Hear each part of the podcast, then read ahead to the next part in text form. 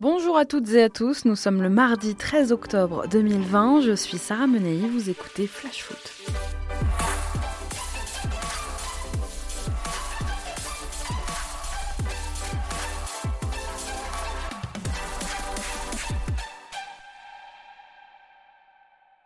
Dans un instant, tour d'actu de la Ligue 1, mais tout de suite place à notre fait du jour. Pratiquement deux ans après, Frédéric Antonetti est de retour sur le banc du FC. Le coach avait dirigé son dernier match le 9 décembre 2018 en Coupe de France. Ensuite, Antonetti avait pris du recul pour se rendre en Corse au chevet de son épouse Véronique, décédée le 5 juillet dernier des suites d'une longue maladie.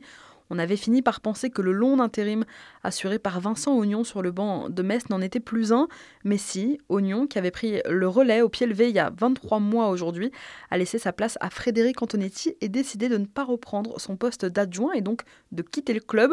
Autre retour, du coup, celui de Jean-Marie de Zerbi, adjoint d'Antonetti, une tête bien connue puisqu'il est le fidèle bras droit du coach corse depuis de très longues années. Il a accompagné Antonetti tout au long de sa carrière, de Bastia à Metz, en passant par Saint-Étienne, Nice, Rennes ou encore Lille. Frédéric Antonetti et Jean-Marie de Zerbi ont retrouvé leur fonction ce matin avec un premier entraînement à Frescati. Ils retrouveront la Ligue 1 dimanche après-midi à Angers. Welcome back, monsieur Antonetti. Allez, c'est parti pour notre tour des clubs.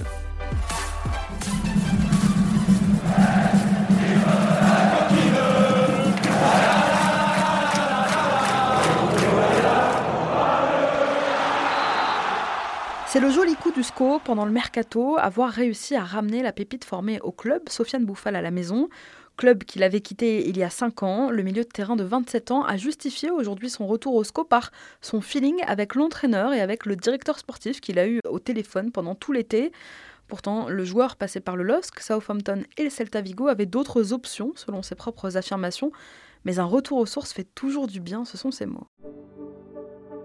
61 millions d'euros, voilà ce qu'auraient dépensé les Girondins de Bordeaux pour leur effectif actuel, d'après une étude de l'Observatoire du sport qui classe du coup Bordeaux à la 8 place de Ligue 1. Alors ce classement est établi selon les indemnités de transfert déboursées par chaque club pour acquérir leurs équipes actuelles. D'ailleurs en parlant de Bordeaux, on apprend dans les colonnes de l'équipe ce matin qu'Atem Ben Arfa, encore loin d'avoir retrouvé toutes ses capacités, pourrait néanmoins être du voyage à Marseille samedi soir et faire une petite apparition. Dijon est passé en zone d'alerte renforcée à cause du Covid. Conséquence, la réduction de la jauge de public dans les stades à 1000 personnes. Ce sera le cas pour la venue de Rennes vendredi soir à Gaston Girard. Le DFCO propose aujourd'hui un remboursement. Les abonnés seront dédommagés à hauteur de 1,19e du montant de leur abonnement. 40 km de folie sans et or, voilà ce que promettent la fédération Lance United et cinq autres sections de supporters du Racing pour dimanche, avant le derby contre Lille. L'idée, c'est de se répartir tout au long du trajet du bus qui doit conduire les joueurs lensois au stade Pierre-Mauroy, une manière de leur manifester leur soutien avant ce derby si important. À quelques jours justement de ce derby, des supporters lensois se sont introduits ce week-end à Luchin pour redécorer le centre d'entraînement des Lillois à leur manière. Des drapeaux ont été tagués, voire changés. Des banderoles ont également été affichées sur les autoroutes. Un dépôt de plainte pour intrusion et incitation à la haine aurait été déposé par le LOSC aujourd'hui. Après deux jours de coupure, retour au boulot pour les Lorientais qui ont repris hier après-midi le chemin de l'entraînement. Les Merlus sont leurs internationaux puisque quatre joueurs sont avec leur sélection nationale. Johan Wissa, qui vient de fêter sa première sélection avec la République démocratique du Congo, il affronte le Maroc ce soir en amical. Adrian Grebic dispute lui la Ligue des Nations avec l'Autriche. Il jouera demain soir contre la Roumanie. Les deux joueurs devraient être de retour à Lorient jeudi. Et enfin, les défenseurs malgaches, Jérémy Morel et Thomas Fontaine, ont eux perdu 2-1 hier soir face au Burkina Faso de l'ancien lyonnais Bertrand Traoré. Ils rentreront demain en début d'après-midi. On continue notre tour des clubs avec l'actu lyonnaise dans un instant, mais avant ça, c'est l'heure de notre déclat du jour. Elle est signée Florian Maurice. C'est mon cœur qui parle. Et vous avez un chef d'espoir qui est une retenue. Uh, Faut pas avoir la grippe. Ni la gastro. C'est que ça qu'a dit. Quatre jours après son pré-avorté à Saint-Étienne, Florian Maurice, directeur sportif du Stade Rennais, évoquait aujourd'hui dans les colonnes de Ouest France la situation d'Embai Nyang. Le groupe vit bien, le train est parti et plutôt bien parti, à Mbaye maintenant de se remettre en selle pour rattraper ce train. Mise au point en bonne et due forme. Lorsqu'est évoquée l'arrivée de trois nouveaux buteurs du côté de Rennes cet été, Serou Girassi, Jérémy Doku et Martin Terrier, et donc forcément de la concurrence qui se présente au poste, Maurice répond ce sera à Mbaye de s'adapter, le coach fera ses choix. Enfin, s'il ne compte pas le sanctionner pour avoir tenté de forcer un départ, eh bien le dirigeant rennais prévient tout de même que le joueur va devoir se battre pour se refaire une place dans le 11 de Julien Stéphan. Il précise qu'il s'est sanctionné tout seul en déclarant il y a trois semaines avoir envie de rejoindre l'Olympique de Marseille. C'est pas très malin ça. Allez, on reprend notre tour des clubs. Inquiétude à Lyon où les cas de Covid se multiplient. D'abord Oussem Aouar, puis Anthony Lopez, Maxence Cacré et Léo Dubois, qui ont dû tous les quatre quitter leurs sélections respectives. Et maintenant peut-être Julian Pollersbeck. Vous avez dit cluster? Oui, la pandémie de coronavirus qui fait rage au sein de l'effectif lyonnais ne devrait pas être sans conséquence sur le prochain match de l'OL. Privé donc de Lopez et peut-être de sa doublure Pollersbeck, eh bien Lyon pourrait se présenter dimanche à Strasbourg avec un gardien amateur, le jeune Kenny Bonnevie, 19 ans, sous contrat amateur titulaire actuellement avec l'équipe réserve. En quête d'un latéral droit pour compenser le départ de Bounassar au Bayern, l'Olympique de Marseille aura bien du mal à attirer le Messin Fabien Santonze. Cible prioritaire de Pablo Longoria, l'OM s'apprêterait à passer à l'offensive avec une offre de quelques 8 millions d'euros, mais le président des Grenats, Bernard Serin, a assuré n'avoir encore rien reçu. Il lui reste 4 ans chez nous et il nous rend bien des services, a rappelé le patron messin. Va donc falloir se montrer très convaincant. À Metz, justement, Mamadou Fofana, actuellement en stage avec sa sélection, a été testé positif au coronavirus. Le Malien est forfait pour le déplacement à Angers de dimanche après-midi. Un chiffre, 137,9 km. C'est la distance parcourue au total par les joueurs de l'AS Monaco en ce début de saison, un record pour les hommes de Nico Kovac, loin devant le LOSC et l'OGC Nice. Des résultats moyens avec une sixième place au classement, mais des joueurs qui, on peut le dire, ne lésinent pas à l'effort. Terrible nouvelle à Montpellier. L'ancien gardien du club, aujourd'hui directeur adjoint du centre de formation, Bruno Martini, a été conduit à l'hôpital hier après-midi victime d'un très grave malaise cardiaque alors qu'il se trouvait au centre d'entraînement à Gramont. À 58 ans, l'ancien portier des Bleus a été placé en soins intensifs à l'hôpital Arnaud de Villeneuve de Montpellier. Dijon, Lille et Nantes, même combat. Les autorités ont décidé de réduire la jauge maximale à 1000 personnes à cause du Covid. La situation sanitaire à Nantes s'étant détériorée ces dernières semaines, il n'y aura donc que 1000 personnes à la Beaujoire pour le prochain match des Canaries dimanche contre Brest.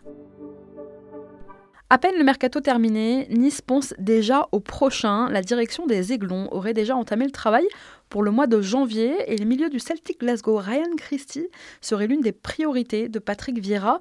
Selon les informations aujourd'hui du quotidien de Scottish Sun, excellent en ce début de saison, le meneur de jeu de 25 ans a déjà inscrit deux buts et délivré 5 passes D en 9 rencontres. C'est ce qui s'appelle anticiper. Allez, comme tous les mardis, c'est l'heure de notre rubrique Foot Business.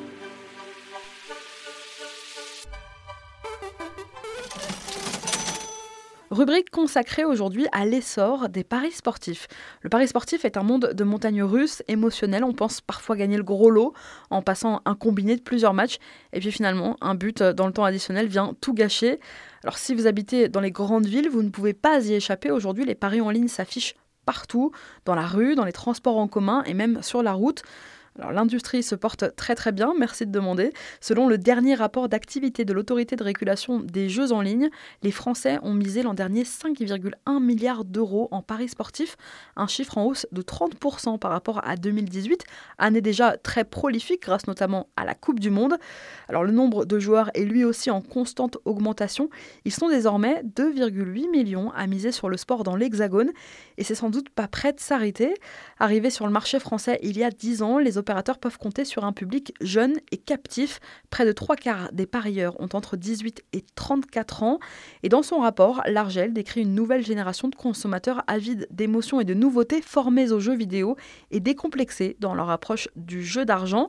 La capacité des parieurs à placer leurs paris en ligne à l'aide de plateformes de paris a révolutionné l'industrie complètement. Il existe aujourd'hui 13 plateformes agréées et 27% des consommateurs de foot, par exemple, déclarent regarder les matchs juste pour les paris et les jeux en ligne. Les sites de paris cherchent aussi à fédérer une communauté s'adressant, je le disais, à des générations hyper connectés. Sur les réseaux sociaux, on se chambre, on échange conseils et astuces. Alors attention quand même à l'addiction, un peu de prévention concernant les risques de dépendance. Je vous rappelle que les jeux d'argent sont interdits aux mineurs.